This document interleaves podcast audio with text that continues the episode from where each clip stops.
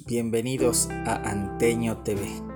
Mi nombre es Alex Hurtado. Hoy les presentamos un nuevo podcast a pedido de muchos de ustedes que nos han solicitado que toquemos el tema que nos apasiona, el ámbito del deporte. Con mucho gusto iniciamos con varios temas que iremos analizando el tema del deporte y la actividad física aquí dentro de nuestro país. Gracias a todos, gracias por sus mensajes.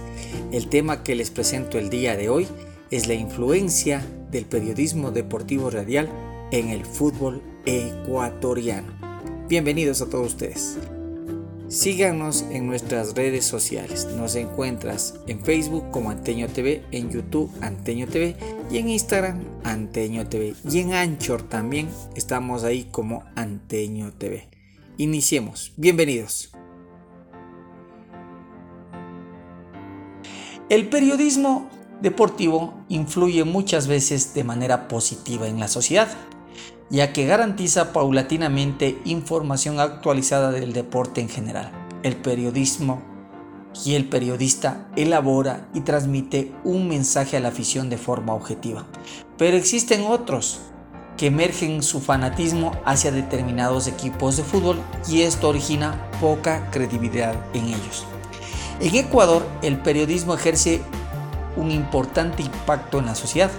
Por este motivo, es necesario que las opiniones relacionadas a los diferentes temas deportivos se manejen de manera responsable y con la convicción de mostrar a la gente un comentario basado en la verdad y en un comentario responsable y consciente de lo que puede representar.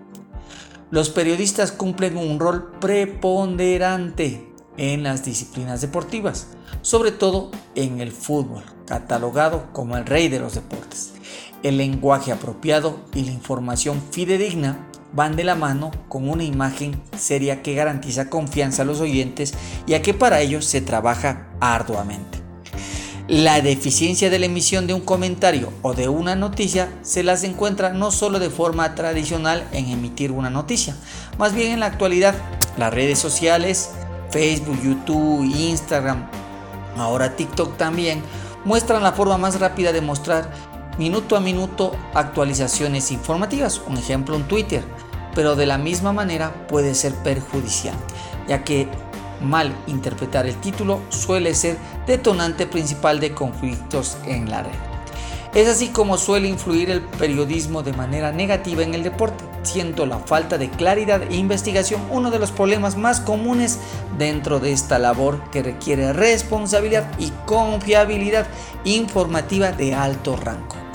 El periodista continúa ejerciendo su rol de informar al público todo tipo de temas y de noticias deportivas, sin tomar en cuenta que muchas veces la recepción de la información no es satisfactoria por parte de los receptores, que por ejemplo, de su propio criterio, satanizan o malentienden a los periodistas de ciertos medios de comunicación. Veamos el problema. El periodismo deportivo consiste en informar de una manera profunda las noticias más destacadas nacionales e internacionales, en investigar una información de interés público, contrastarla, sintetizarla, jerarquizarla y publicarla.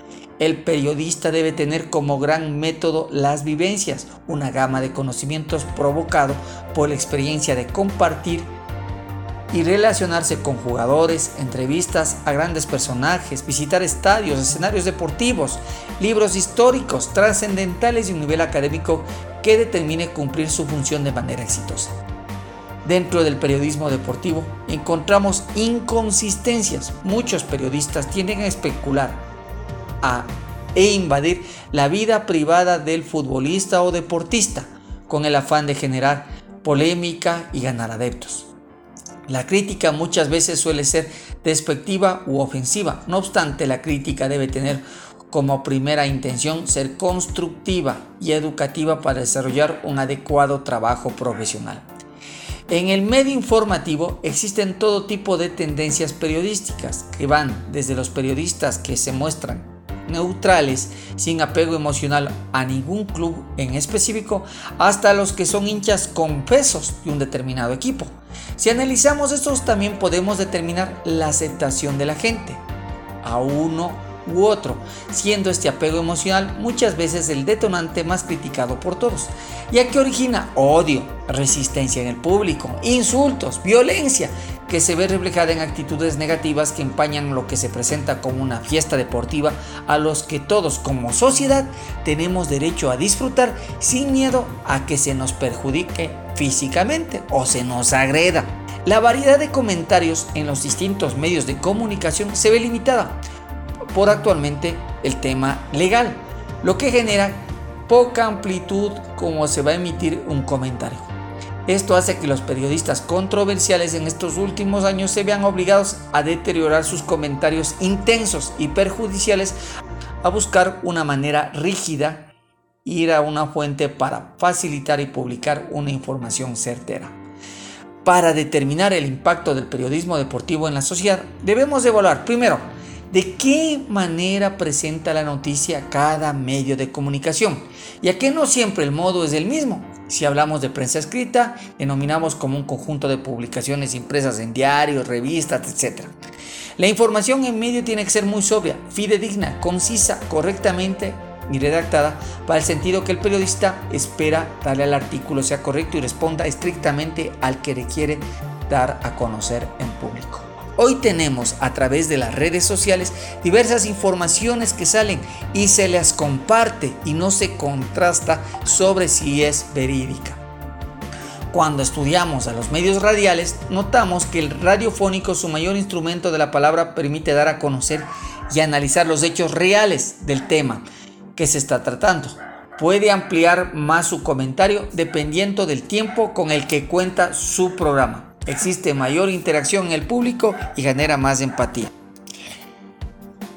Si hablamos de la televisión, las imágenes ofrecen una mejor comprensión de la realidad.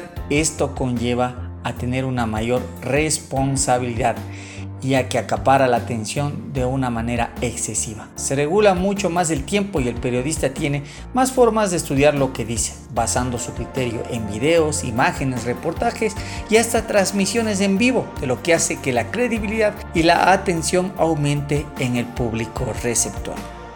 El periodismo ecuatoriano ejerce un importante impacto en la sociedad. Por este motivo es necesario que las opiniones relacionadas en los diferentes temas deportivos se manejen de manera responsable y con la convicción de mostrar a la gente un comentario basado en la verdad y en un comentario responsable y consciente de lo que puede representar.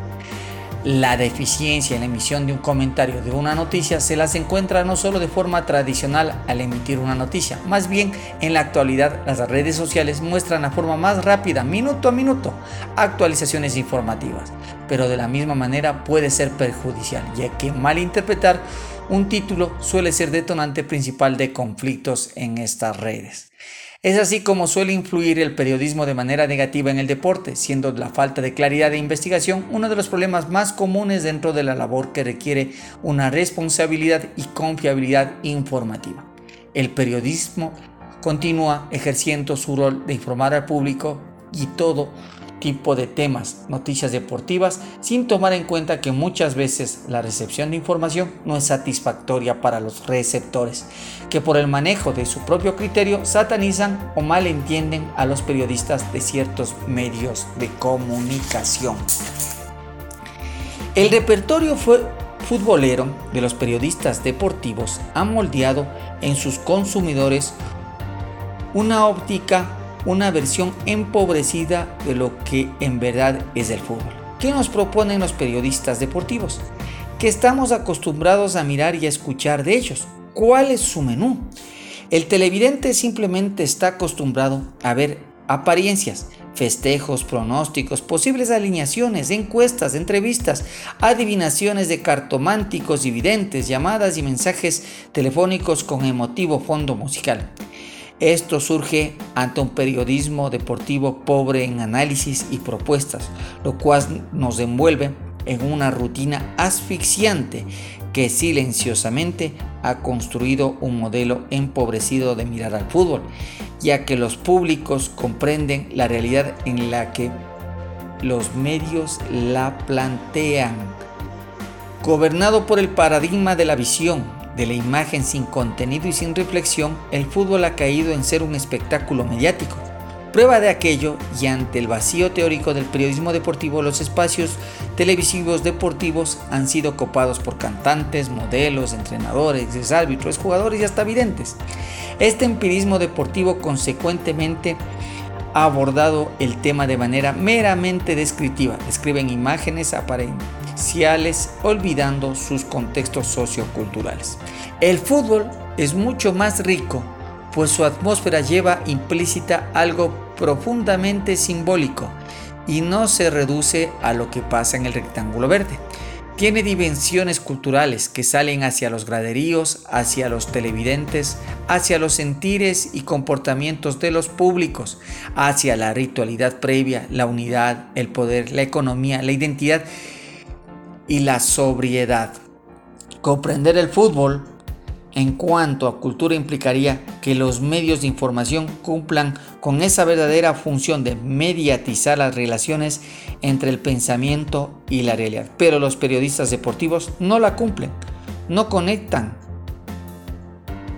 clara y directamente estas relaciones porque esa realidad del fútbol solo está siendo insinuada de forma superficial, es decir, lo dimensionan en un contexto sociocultural como lo tomamos en cuenta. Por parte del doctor Carlos Alberto Caguasqui Ceballos, que nos comenta estos detalles, y también gracias a lo que nos comenta el licenciado Cristel Matute Schuma, que también nos ayuda con Javier Aldaín Dávila Pincay. Gracias a todos ellos que nos dan esta información por haber escuchado este podcast. Les invito a que cualquier comentario que ustedes tengan lo realicen ahí en la cajita de comentarios pertinente y nos dará el gusto de leerles.